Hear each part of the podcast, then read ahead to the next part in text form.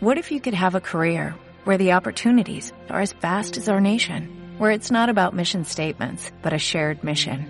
At U.S. Customs and Border Protection, we go beyond to protect more than borders, from ship to shore, air to ground, cities to local communities. CBP agents and officers are keeping people safe.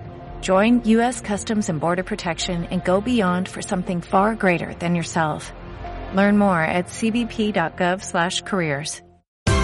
Esto es una producción de Mindalia Televisión y Mindalia Radio, audiovisuales sin ánimo de lucro de mindalia.com, para aportar conocimiento y crear conciencia. Mindalia.com, la primera red social de ayuda altruista a través del pensamiento.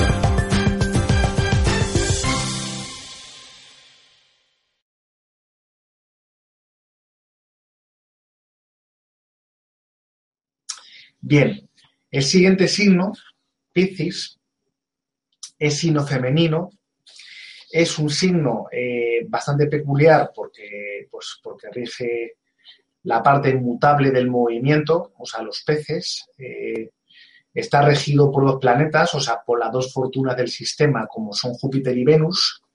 Y Júpiter eh, es un signo más compasivo, es caritativo con el prójimo. El pisciano o la pisciana necesita sentirse útil, necesita ayudar a los demás, al desválido. Es un signo con una intuición muy importante, junto con, con Escorpio, Dico, Cáncer. Es un signo que de por sí mismo es dubitativo, o sea, es como digo yo, el signo de la eterna duda, o sea, aunque piensa que lo tiene claro, lo vuelve a repensar y cuando lo repiensa lo vuelve a repensar de nuevo. Y básicamente en el conjunto general del 2016 es junto con Virgo, como he dicho antes, y Escorpio, incluso Leo, los signos donde se le van a presentar oportunidades de avance a nivel laboral, de dejar también relaciones caducas en el tiempo que no le convengan, por eso va a ser un periodo difícil en cuanto a relaciones personales porque van a ellos van a percibir que han perdido mucho el tiempo con personas que no le merecían tanta atención. Por eso eh, los Piscis va a ser un año que va a marcar también un año un antes y un después como Sagitario. Básicamente el año no va a ser muy espectacular, tampoco es un año malo, sino que es un año de transición, o sea, de transición hasta que en el 2018 vean realmente los frutos y, recojan lo que ahora en el 2016 y 2017 pues pongan a sembrar. O sea, básicamente eh, es el año más definitorio para, como he dicho, terminar las relaciones que no les convengan. Bien, pues eh, básicamente, esto sería a modo de síntesis general la explicación de los 12 signos. Eh, obviamente, decir a, a, los oyentes que los signos, como he dicho en el comienzo de mi explicación, realmente no es lo importante, que lo importante son los planetas que rigen dichos signos y que una explicación general del zodiaco eh, que lo engloba todo el planeta Saturno, como se ve aquí en la imagen, con, el, con, la representación de Cronos, que es el que marca los tiempos, bueno, pues los signos no marcan más que los diferentes, las diferentes sensaciones, y las sensaciones no son más que tiempos. Por eso los signos se llaman signos y no símbolos, porque los signos son anunciadores de tiempos, de cosas que van a acontecer en nuestro destino. Y qué mejor imagen que la de Cronos con él portando el reloj de arena, porque es Saturno quien nos está marcando siempre nuestros tiempos. Y como los oyentes lo que les interesa saber es qué tiempo, en qué tiempo estamos en, en la actualidad actual en España, sobre todo a nivel político, que es de lo que vamos a hablar ahora, queremos saber qué va a acontecer en este periodo que va a empezar en el 2016 a nivel político, y arrancamos con, con, un periodo bastante convulso, porque en el mundo clásico, eh, cuando había que conjeturar los acontecimientos de orden político, de cambio de dinastías o cambio de religiones en los países, en los estados, había que conjeturarlo en base al ciclo de Júpiter y Saturno. Júpiter y Saturno son dos planetas eh, de más masas en el sistema solar. Hacen conjunciones cada 20 años en periodos de 240 años en cada uno de los cuatro elementos. Por eso la última conjunción que hubo entre Júpiter y Saturno en el elemento de Tierra en Tauro fue el 28 de mayo del 2000 y como he puesto en este gráfico, como ven los oyentes, es en el 2020 cuando esta conjunción está realmente eh, más activa, por así decirlo. Bien, Siva, podemos hacer las preguntas. Muy bien. Sí, es que son referentes a esta primera parte. Entonces, eh, antes de pasar al tema de político de la situación actual, eh, creo que sería interesante, pues, eh, responderlas. Y bueno, decirte que hay gente en la conferencia de Colombia, Alemania, Chile, Venezuela, Austria, Argentina, Francia, España, Honduras, México, Perú, Estados Unidos, Brasil y otros tantos países de personas que se han interesado mucho por este tema. Y mira, por ejemplo, Elizabeth desde Uruguay pregunta eh, sí es muy importante saber la hora exacta del nacimiento. Es súper importantísimo porque tienes que pensar, tiene que pensar que la palabra horóscopo del latín es hora, o sea, que es ver en qué hora hemos nacido, pero ahora referenciado a cuál es el ascendente natal en el que nosotros nacimos. O sea, ver no solamente el signo del ascendente natal, sino ver el grado exacto donde se ubicó dicho ascendente. Es tan importante que cualquier desfase en la hora va, va a haber luego de un desfase a la hora de dar los acontecimientos tanto en una carta natal como en una carta de revolución solar. Por eso, a mí cuando me viene la consulta para pedir un estudio natal, lo primero que les pido para tener una referencia es la partida literal de nacimiento, que aunque no siempre se ajusta a la real, luego yo les pido tres acontecimientos de orden físico para ajustar una para ajustar la hora, porque hay, dos horas, está la hora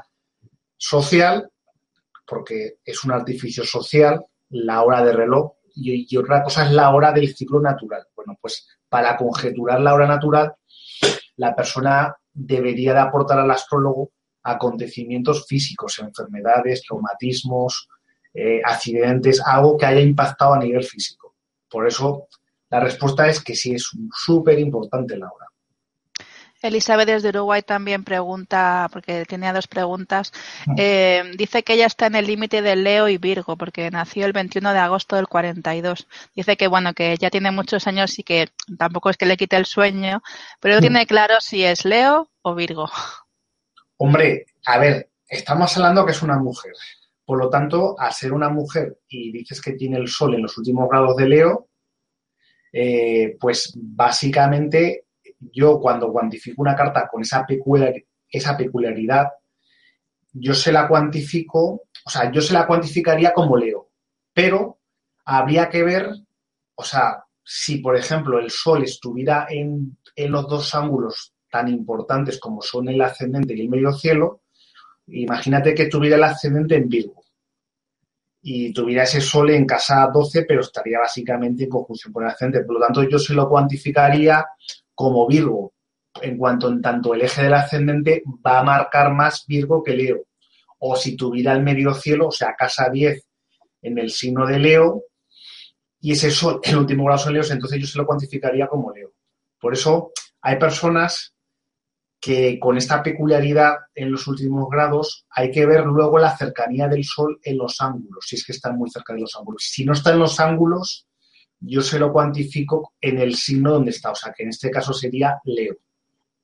Pero claro, habría que ver la carta natal y luego habría que ver lo que explica antes en la explicación de los signos del zodiaco. Habría que ver esta persona si tiene más planetas en el signo de Leo. Entonces ya sería mm, blanco y en botella. O sea, pues sería una persona que su espíritu vital se definiría más por Leo que por Virgo.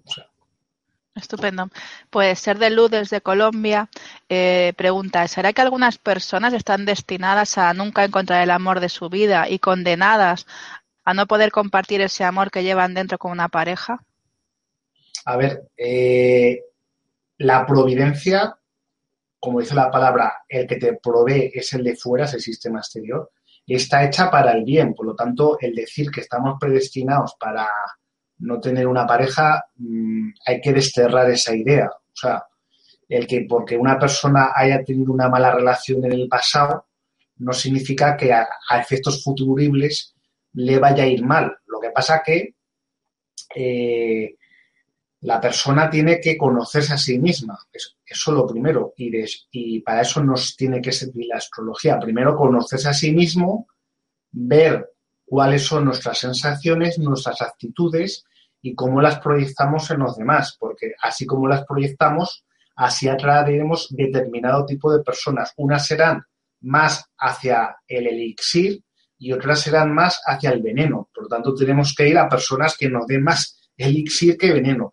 Bien es cierto, cierto que hay personas que por la peculiaridad de su carta natal nacieron con los planetas en posiciones más dificultosas que otras y por lo tanto les va a resultar más difícil concretar o tener relaciones sentimentales plenas. Y para eso hay que hacer mm, pues un trabajo interior impresionante. Y hay gente que, que por su carta es cierto que lo van a tener más complicados que otros, igual que hay gente que a nivel económico o a nivel profesional lo van a tener más complicados que otros. Lo que pasa es que hay maneras de paliar esa, esa acojera, por así decirlo entre comillas, que tienen determinadas personas en cuanto a las relaciones de pareja. Pero bueno, eh, se puede paliar.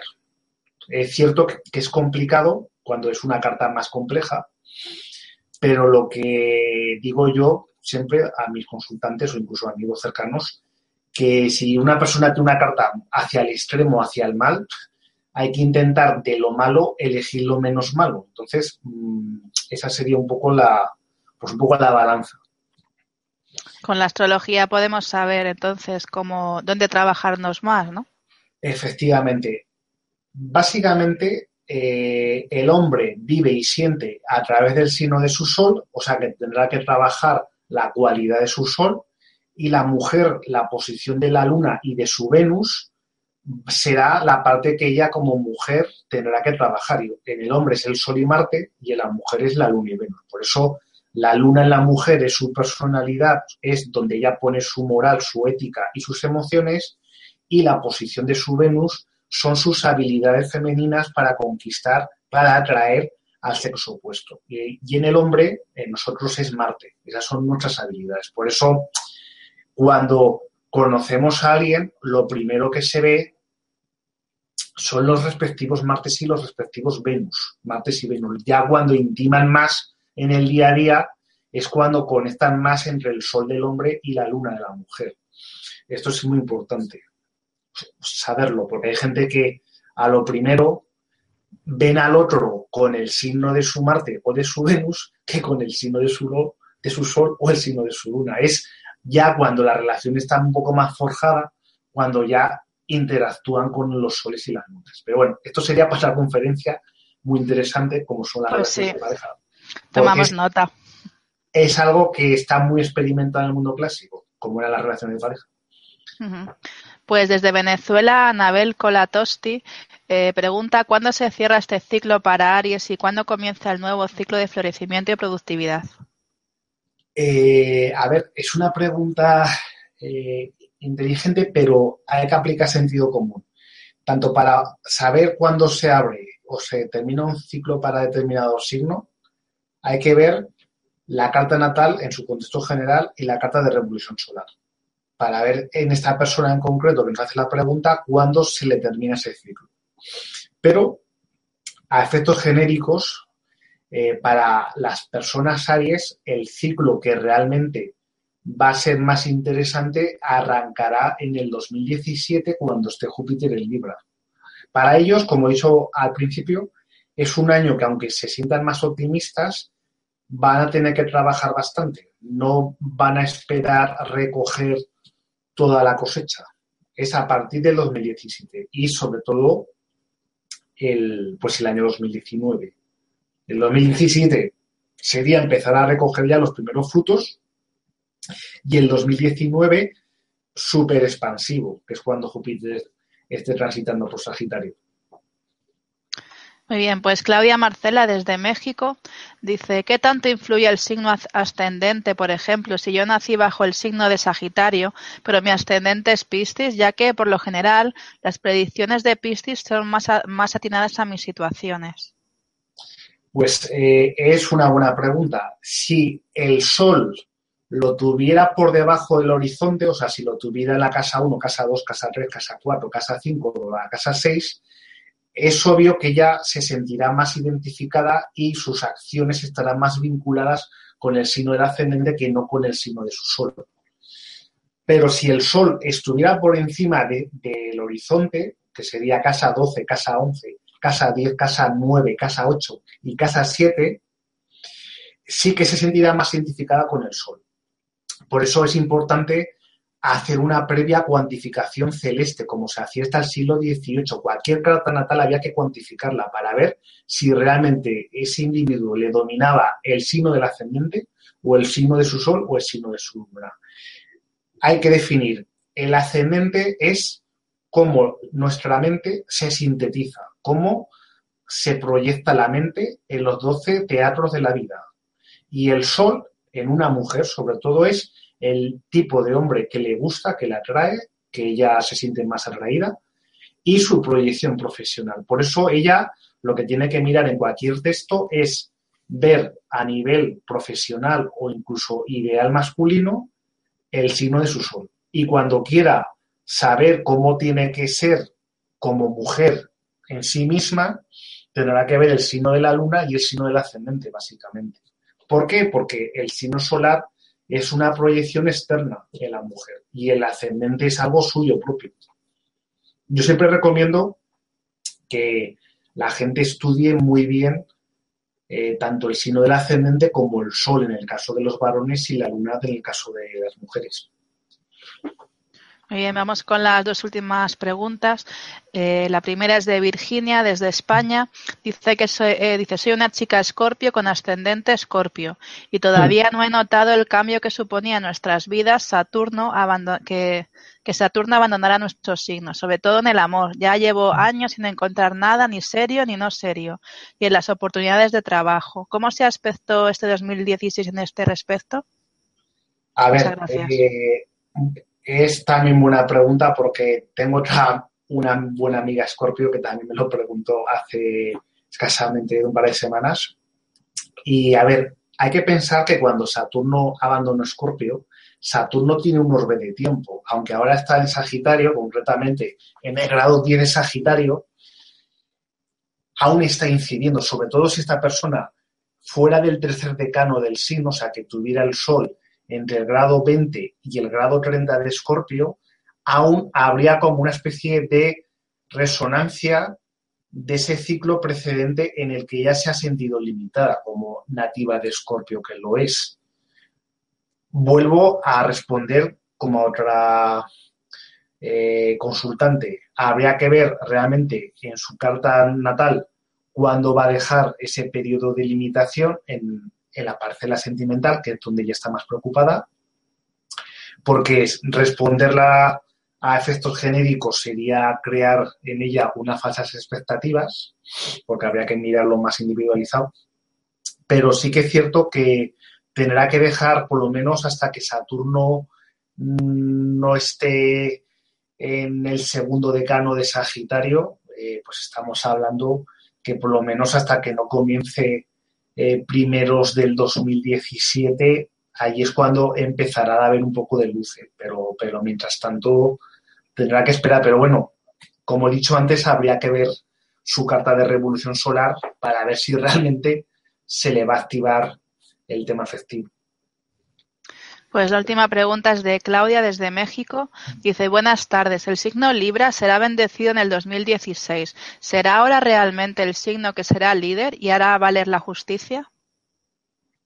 Eh, como buena libriana, seguramente habrá nacido por el día, porque es un signo regido por Saturno por el día y regido por Venus por la noche. Eh, realmente, cuando Libra va a ser líder, es a partir del año 2017. Es en el 2017 cuando el libriano se va a sentir con una confianza inusitada. Se va a sentir con una fortaleza de la que la gente con la que se rodee se van a sentir muy sorprendidos. Este año es de transición, es de rutina para ellos. Es un año donde tienen que cimentar todo, todas las fortalezas que luego el, pues la providencia se lo van a devolver en el 2017. Por eso la respuesta sería no, aún no, paciencia y le queda escasamente un año a Libra para, para sacar al exterior todo el potencial que lleva. Muy bien, eh, Antonio, antes de pasar a la segunda parte, me gustaría que les dijeras a todos cómo pueden contactar contigo en el caso de que quisieran más información, aprender contigo, hacerte alguna consulta. Pues mira, eh, pueden contactar conmigo pues, a través de mi correo personal, apolineo.hotmail.es en minúsculas, o pueden contactar eh, pues a través de mi número de teléfono personal para, para las consultas, el 656 315824 y luego en mi página de Facebook eh, de, Astrología Clásica Oculta, eh, pues allí cualquier persona puede ver cualquier artículo que voy publicando con cierta periodicidad, pues eh, donde hablo de todo, pues hablo de astrología mundial, astrología natal, y serían un poco los tres canales en los que cualquier persona que quisiera pues contactar conmigo, pues podrías pues podrían contactar, por así decirlo. Estupendo. Pues cuando quieras podemos pasar a la segunda parte. Vale. Bien. La segunda parte, como he dicho antes, al terminar la explicación de los 12 signos, es muy importante a nivel político y ya desde el mundo clásico, eh, los astrólogos, sobre todo los astrólogos persas, eh, tenemos el caso de eh, pues astrólogos tan importantes como Ali Ben Ragel, eh, como por ejemplo Dabu Masar, que es un poco el astrólogo en el que luego a posteriori los astrólogos lo tienen como guía y faro para el estudio de la astrología mundial, para ver cómo en los periodos en los que los dos planetas más importantes del sistema, como son Saturno y Júpiter, cuando los dos están en conjunción cada 20 años, allí se activa un nuevo ciclo. Y ese nuevo ciclo nos va a servir a los astrólogos, tanto en la antigüedad como ahora en la modernidad, conjeturar los posibles escenarios a los que estamos asistiendo a nivel político, concretamente en España. En este primer gráfico he ubicado la última conjunción entre Júpiter y Saturno que se produjo el 28 de mayo del año 2000 en el signo de Tauro y es muy importante porque eh, ha sido la última conjunción que se ha producido en el elemento de tierra. ¿Qué es el elemento tierra? Bueno, pues el elemento tierra, como es el elemento que rige Tauro, Virgo y Capricornio, es un signo retentivo, es un signo de yo tanto tengo, tanto valgo. Bueno, pues eso se está terminando, se está disgregando para dar paso a las próximas conjunciones de Júpiter y Saturno que se producirán en el sino de acuario, sino de aire, y pasaremos a tanto val, a tanto yo sé, pues tanto valgo. Por lo tanto, todo lo que son las propiedades y la parte financiera económica, eso se va disgregando para una pequeña élite como ya de por sí estamos.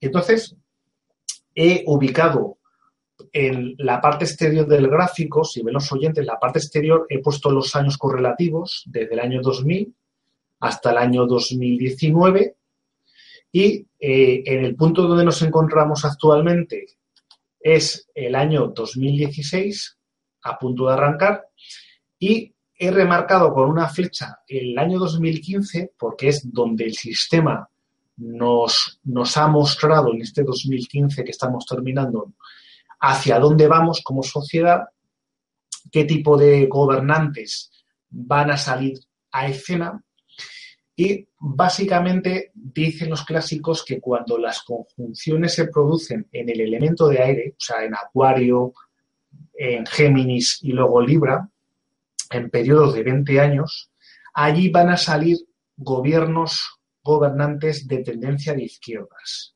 como así estamos viendo en el panorama nacional político.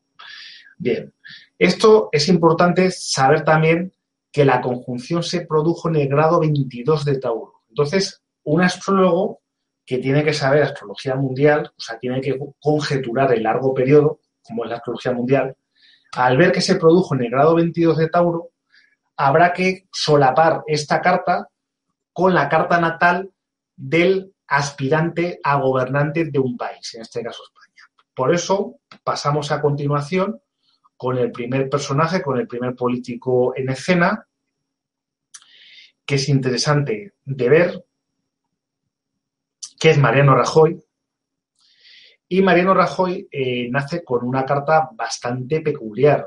Eh, como vemos ahora en la siguiente imagen, tenemos la carta. Mariano Rajoy nace el 27 de marzo del año 55. Actualmente tiene 60 años de edad, por lo tanto, todos los elementos de la carta natal han vuelto a los mismos signos, lo que en el mundo clásico se llamaba la, profección. O sea, han profectado todos los planetas a los mismos signos que en el nacimiento. Y esta carta, que la he tenido que ajustar porque la partida de nacimiento está bastante desajustada, eh, es notorio decir que el gráfico viene con un dial de tiempo desde el nacimiento, desde el año cero hasta un periodo de 60 años y luego da otro periodo de otros 60 años, o sea, quedaría 120 años. Pues bien, a los 24 años, Mariano Rajoy sufre un grave accidente de coche y es este punto de crisis que, sobresalió aquí con 24 años. Y esto es lo que marca un poco la tendencia de la hora del personaje del que vamos a hablar. Bien, pues Mariano Rajoy tiene una carta eh, bastante complicada, con una luna y Marte muy afligida en la casa 12, la de los enemigos y la de los accidentes, y una carta en la que esa conjunción Luna-Marte lo que le va a producir son problemas con, pues, con las mujeres de su propio partido o con las personas más cercanas a su entorno.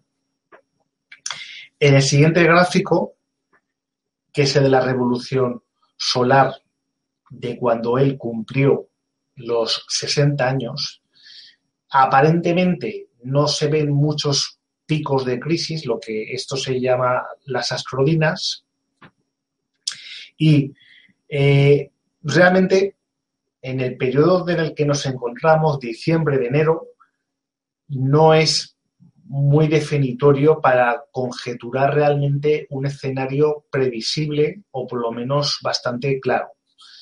Yo he analizado la carta tanto de Rajoy como de Pedro Sánchez, socialista, como de Pablo Iglesias, de la formación Podemos, y la de Albert Rivera, de la formación Ciudadanos, y básicamente lo va a tener bastante, bastante complicado eh, Mariano Rajoy. Porque la revolución solar, si ven los oyentes, Saturno está clavado en el ascendente, en el eje del ascendente, o sea que ya lo va a tener difícil para poder pactar con un Saturno clavado en el ascendente de revolución.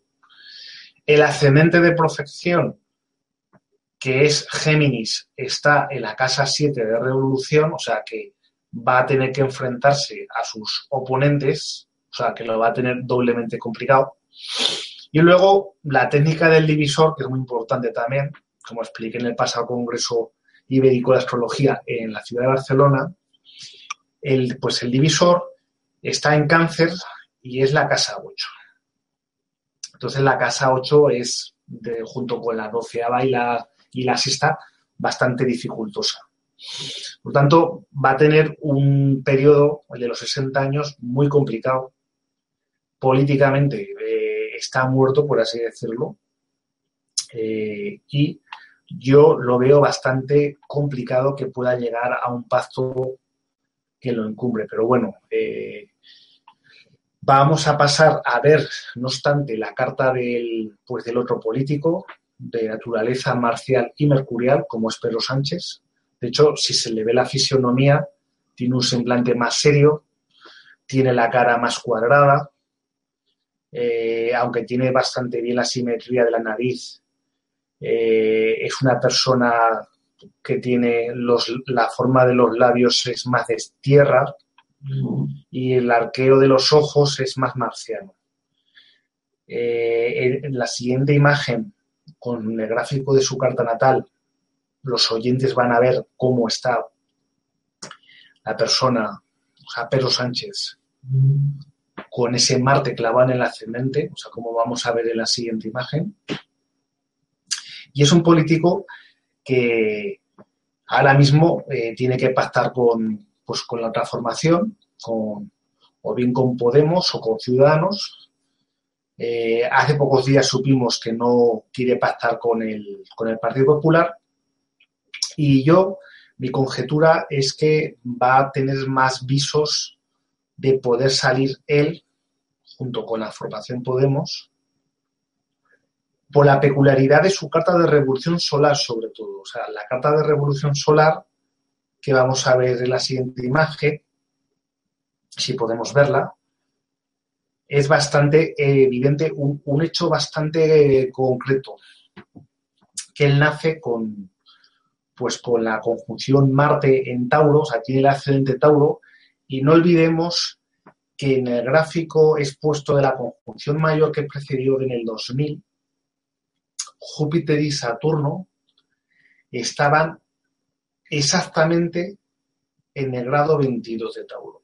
Y Pedro Sánchez nace con un ascendente Tauro, por lo tanto, ¿esto qué significa?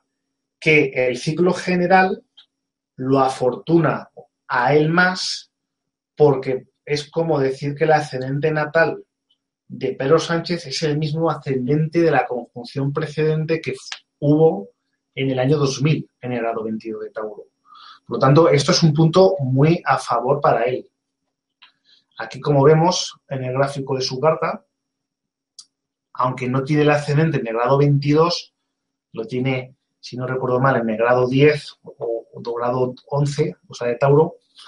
Eh, él tiene 43 años, o sea que va a cumplir 44 el próximo 29 de febrero de 2016 aunque por astrodinas no tiene mucho índice de astrodinas, sí que vemos, bueno, para empezar, él con un Marte en Tauro, pues obviamente no es una buena configuración para ser un gobernante, porque Marte es inflacionista, tiende más al gasto, y máximo un Marte en Tauro. Lo que pasa que como es político, eh, el que esté en Marte en, pues en, mal estado cósmico, como lo está en Tauro, no es tan pernicioso para un político, pero sí que es pernicioso ese Júpiter en exilio en Capricornio, o sea, ese Júpiter que no está bien ubicado, que está en mal estado cósmico, en casa 9, eh, ese Júpiter es, un, es una persona que está aún aferrada al viejo modelo que, está en vía de extinción, porque estamos hablando que la última conjunción, como hemos dicho, fue en sino de tierra. Por lo tanto, él como político nace con un Júpiter en tierra, con un Marte en tierra, con un ascendente en tierra, en, Tauro. O sea, que no es realmente el político que debe de liderar la nueva sociedad que va a arrancar en la legislatura del 2019. Por lo tanto, sería más si saliera ahora, que es un poco yo, eh, como creo hacia dónde va, con, pues, con pactos, con coalición, con, con Podemos, sería el político de desgaste, pero no es realmente la alternativa que necesitaría España como país. Por eso, en el siguiente gráfico que vamos a ver, donde yo he adjuntado la carta de revolución solar de los 43 años de, de, de Pedro Sánchez se ve aquí, a diferencia de la Carta de Revolución Solar de Mariano Rajoy, que tiene más índice de astrodinas y, por lo tanto, va a haber más acontecimientos, puntos de mayor transformación para, para el mercurial marciano Pedro Sánchez. De hecho, aquí, de la misma manera que hacemos en una carta natal, en una carta de revolución solar calculamos un dial de tiempo que va desde el desde el día de su cumpleaños, en este caso él los cumplió el 28 de febrero, a las 19 horas 52 minutos hora solar en Madrid, y vemos que casualmente, casualmente, eh, en diciembre tiene un punto de astrodinas por una luna bien ubicada en cáncer, o sea, el pueblo le da autoridad, o sea, le da una cierta autoridad, porque estamos hablando que la luna eh, está, aunque es una cuadratura, bueno, pero es una cuadratura separativa entre un Venus y Marte en casa 7. Pero tiene la luna en trígono al Sol y lo que es más importante, tiene a Júpiter en Leo en la casa 11, en la casa de los ministros en astrología mundial y formando astrodinas a partir del mes de enero del 2016. Por eso yo creo que él, de los cuatro políticos en acción, en activo, es el que tiene más cartas a favor para salir triunfador. Eh, por esa posición de este Júpiter en casa 11 y con las astrologías. Lo que pasa que lo va a tener complicado en los pactos porque es, el Júpiter está enfrentado a Mercurio, está en oposición, está haciendo 180 grados. Un Mercurio en casa 5 en Acuario y es un Mercurio que está completamente saturnizado. Pero yo creo, eh, viendo que está el ascendente Libra y que tiene 43 eh, años, que la profección la tiene en Sagitario, en Júpiter, y Júpiter, como hemos dicho, le forma astrodinas en el mes de enero, es un punto bastante favorable para él. O sea, que es, es una carta de revolución solar bastante, bastante eh, potente y afortunada para salir reforzado. Bien, después de Pedro Sánchez vamos a ver la carta del siguiente político de, de Pablo Iglesias, de la formación de Podemos, él nace con el Sol en Libra, en el ascendente, como vamos a ver en su carta, como vemos aquí.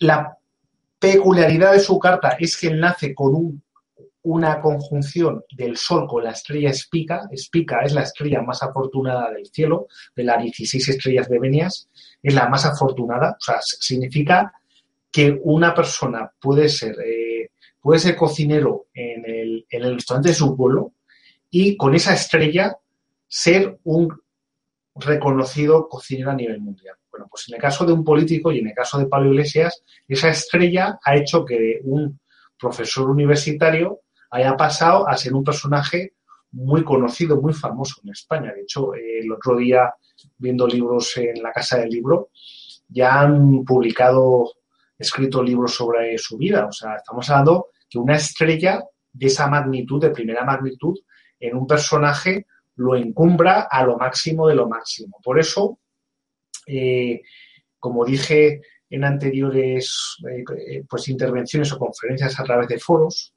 eh, tiene una carta muy, muy potente para gobernar. O sea, es una carta que está llamada a gobernar por, por dos motivos. Primero, como he dicho, un sol en el ascendente, que es un sol como el que nace un Berlusconi, como el que nace un Zapatero, como el que nace un José María Aznar, un sol clavado en casa 1, y más él con un sol que está muy cerca del eje, un sol en conjunción a Espica, como he dicho, una estrella tan importante como el Espica, y un Júpiter en casa 10, que es la del gobierno. Por lo tanto, tiene muchos elementos a su favor para eh, en la legislatura del 2019 salir como presidente del gobierno, ni más ni menos, porque tiene una carta muy, muy potente.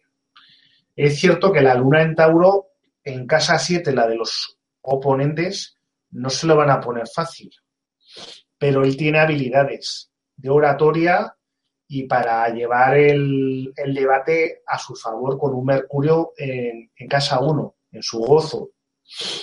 Por eso es una carta que, junto con la de junto con la de Perro Sánchez, en cuanto a la revolución solar, yo creo que van a unir ahí sinergias.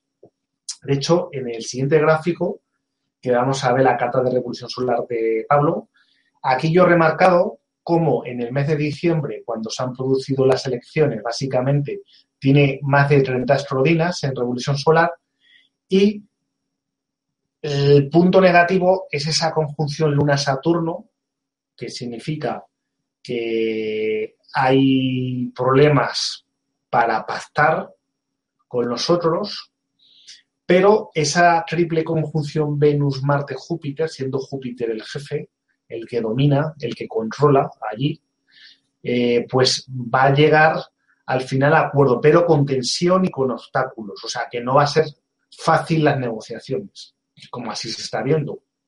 Por eso, el mes de enero, que es el, enero de este 2016 que estamos a punto de arrancar, va a ser muy definitorio en su vida, en su ciclo anual en el que Pablo estará mismo. Por eso los meses más importantes van a ser para él enero como el mes de marzo. Enero es la concreción para pactar con, con el Partido Socialista. Eso es lo que sería un poco mi conjetura. Pero si lo comparamos con la revolución solar de Pedro Sánchez, es más favorable la de Pedro en cuanto en tanto nace con, o sea, tiene a Júpiter clavado en Leo y como hemos visto antes, ese Júpiter le levanta las ascrodinas en el mes de enero. Bien, ¿quién nos va a decir el siguiente gobernante, el siguiente político o aspirante a gobernante? Ale Rivera, Escorpio, catalán, nacido en Barcelona. Eh, una persona que todo el mundo pensaba que iba a, pues, a subir como la espuma, incluso que iba a superar a la formación de Pablo de Podemos y que tiene sus detractores, tiene gente a favor, etcétera, pero eh, esta carta, su carta natal, que la he conseguido hace poco tiempo, es bastante interesante. Como vamos a ver ahora en el siguiente gráfico, en su carta, eh, Albert nace con la luna que rige al pueblo, a las masas, la tiene clavada en el medio cielo. Por lo tanto, es una persona que tiene carisma ante el pueblo. Tiene un Venus clavado en el medio, en el ascendente. También es una persona que es agradable en el trato. O sea, yo creo que es un político que podrías estar comiéndote un bocadillo y estar hablando de cualquier tema. Y con un y con ese Júpiter en casa 9, como Pedro Sánchez, que es muy dado de, pues, en políticos, eh, Júpiter en casa 9, además reforzado con el Nuevo Norte, además Júpiter que es Almuten, o sea, que es viene como regente de la Casa 1, que nace con un accidente sagitario, que eso le favorece para hacer política aquí en España. Pero tiene varios puntos negativos. Primer punto, un Sol oculto en casa 12, un Mercurio también metido en casa 12, el dispositor del Sol, que es Marte, lo lleva a la casa 9, o sea que, le, que le, costaría hacer pactos con, pues, con nosotros y una luna que aunque está en el medio cielo, como hemos dicho antes, está en conjunción con Saturno. Por lo tanto, da un aparente carisma, da una aparente popularidad, pero esa conjunción con Saturno lo frena y en el último minuto de la prórroga del partido, todo lo que parece que iba a subir como la espuma, pues baja. No es una carta realmente potente y de la que estemos hablando que pueda llegar a ser este político un futuro presidente del gobierno. Yo no creo que Albert Rivera llegue a ser presidente de, España eh, pues, pues más adelante. De hecho, en la carta que vemos ahora de Revolución Solar de él, tiene el Sol y Mercurio muy activados en el mes de enero. Eso significará que ahora, siendo Mercurio, que es la comunicación y los acuerdos, y retornando Mercurio además a, Escorpio, eh, pues lo va a tener difícil. Lo va a tener difícil porque, si os fijáis, Escorpio está en la casa 3. La casa 3 por derivadas es la 6 de 10. La 6 de 10 son, es eh, los acuerdos, el servicio que él va a querer, o sea, es donde él se va a posicionar con el, con el gobierno actual en funciones. O sea, que él se va a posicionar con el Partido Popular básicamente, pero al estar Escorpio en casa 3 y que Escorpio es la casa 12 del natal, lo va a tener realmente muy complicado. Por eso, eh, particularmente yo esta revolución solar la vi luego a posteriori de las elecciones porque me ha llegado hace poco, pero eh, no es realmente ni de lejos una revolución solar tan afortunada como la de Pedro Sánchez o la de Pablo Iglesias, inclusive. Esta es la carta de natal con astrodina de Albert Rivera y las astrodinas, él tiene, es el político más joven de todos, o sea, tiene 36 años. Y como observáis, a los 36 años tiene un pequeño índice de astrodinas, un, un pequeño, por así decirlo, pero no es realmente concluyente. Lo positivo es que él tiene también nace con una conjunción Saturno-Júpiter, pero volvemos a incidir como hemos hecho con Pedro Sánchez. Nace con la conjunción en signo de tierra, o sea, que es un personaje que no va a dar el cambio que necesita esta sociedad eh, al nuevo ciclo que va a arrancar en el 2020, que va a ser en conjunciones de aire. Por eso, ¿cuál es, está más posicionado? Pues está más posicionado el político que ha nacido con un ascendente y un sol en Libra, con una estrella como explica, como es Pablo Iglesias. Por eso eh, no va a ser presidente del gobierno, Ale Rivera. Con esta carta no tiene los elementos a favor para, para llegar a gobernar. Popularidad y carisma sí. Agradable también. Pero solamente con un Venus en el ascendente no va a poder gobernar. No va a poder gobernar porque eh, teniendo a Pablo Iglesias con un sol clavado en el ascendente, el sol siempre le puede a Venus. El sol siempre le puede a Venus. Por eso es imposible, tajantemente, de que este personaje pueda, este personaje político pueda gobernar. Pactar y hacer acuerdos con otros, sí, por la conjunción Mercurio-Venus en el ascendente. Pero lo va a tener muy, muy complicado. Y bien, eh, mi resumen final sería que lo tiene mucho más a favor el líder socialista Pedro Sánchez, con su revolución solar en curso, y con la convivencia de, pues, de Pablo Iglesias. Mm, podría pasar que tuvieran que repetir las elecciones porque en enero Mercurio se pone retrogrado, por lo menos se va a retrasar el asunto, pero como la retrogradación yo creo que antes de llegar a ese extremo de repetir las elecciones van a intentar llegar a un acuerdo pausible a final de enero, cuando ya se vuelva a poner estacionario directo Mercurio. Y ahí es cuando el toque de campanas dará un veredicto y el veredicto, según la astrología, es que lo tiene más a favor el líder socialista. Pero veremos si eso se cumple por lo menos las distintas conjeturas que hemos ido explicando en, estos, en este vídeo. Y bueno, eh, esperemos que os haya gustado la exposición, un poco larga, pero eh, se podría explicar más asuntos, pero en próximos vídeos, conferencias, ampliaremos un poco más la información tanto de estos personajes como de otros personajes que están ahora mismo en el candelero. Claro, yo creo que estaba muy interesante. Una pregunta, ¿tú crees que Mariano Rajoy, bueno, ¿qué me vas a contar? Eh, ¿Podría haber ganado Mariano Rajoy las elecciones si hubiera elegido mejor la fecha de, la convocatoria?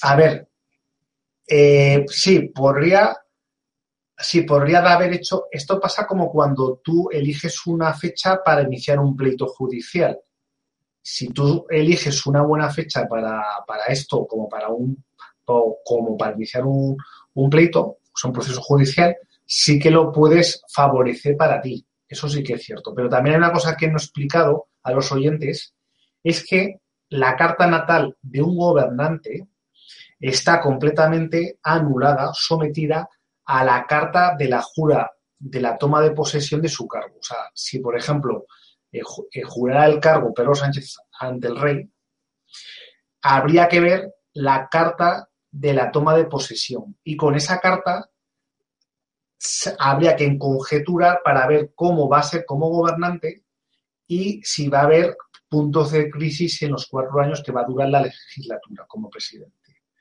Por eso, un político deja de ser padre de familia de sus hijos cuando jura un cargo, porque el cargo supera la vida humana de una persona, porque estamos hablando de una institución. Esto pasa como un papa. Un papa deja de ser papa cuando jura, o sea, cuando se funda como papa, porque la institución tiene más años de tiempo, por lo tanto, ya no es una persona normal, su vida ya no va a ser normal, va a ser una vida que va a trascender. Y digo trascender porque sus decisiones como gobernante va a repercutir en millones de personas. Por eso la astrología se diseñó las diferentes técnicas para los personajes que con sus decisiones morían 100.000.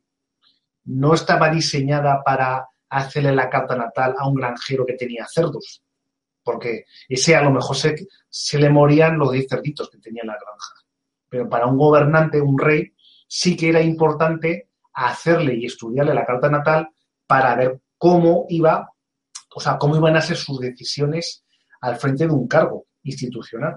Por eso esta es la trascendencia que tiene la astrología, que es ver cómo el gobernante deja de ser padre de familia y se enfunda un cargo, cuando jura el cargo ante el rey, que lo va completamente a cambiar, a cambiarle su vida. Por eso es tan importante saber. Por encima, por encima, del rey y el gobernante estaría incluso la del país, ¿no? Eh, sí, habría que mirar la, pues, pues, la carta del país, pero, pero bueno, básicamente la que empieza como análisis es la primera carta que hemos expuesto, la de la conjunción mayor que se produjo en el año 2000, en el año 2000 en Tauro. Y luego, pues habría que también solaparlo con la carta de la revolución del mundo de España, que es cuando el Sol transita en el grado cero de Aries. Allí nos va a ayudar también para ver con esas tres cartas, la de la conjunción mayor, Júpiter-Saturno, la de la revolución del mundo y la carta del, futuro gobernante, ver quién lo va a tener más a favor que otro. Por eso yo creo que lo tiene más a favor Pedro Sánchez porque nace con un ascendente Tauro y porque tiene la revolución solar mucho más activada que la de los otros gobernantes. O sea, Rajoy prácticamente la carta la tiene ya muy hacia el declive. O sea, está en declive. Lo que pasa que los oyentes tienen que pensar que vamos a unas conjunciones de aire donde van a dominar políticas de izquierdas como se está viendo. Y bueno, esto sería un poco todo la exposición. Estupendo, Antonio. Pues muchísimas gracias por todo el conocimiento que has compartido con nosotros. Muchísimas gracias a todas las personas que habéis asistido a esta, esta conferencia. Y y bueno, recordar que podéis eh, compartirla con otras personas, seguro que les interesa mucho, darle a me gusta, suscribirse al canal de YouTube. Eh, cualquier colaboración con Mindalia es bienvenida, tanto escribiendo artículos, eh, compartiendo sus contenidos. Si deseáis también hacer alguna donación económica, también es bienvenida. Y bueno, cualquier cosa que nos queréis comentar, en contacto arroba mindalia.com podéis, podéis hacerlo. Y voy a dejar los últimos eh, segundos para, para Antonio que pueda despedirse de, todos vosotros. Bueno, pues eh, espero que os haya gustado la exposición. Espero que si tenéis alguna duda, pues que os podéis poner en contacto a través de mi email o mi número de teléfono. Y nos veremos pronto a través de mi televisión. Un saludo y os deseo un buen feliz fin de año y una buena entrada del año 2016.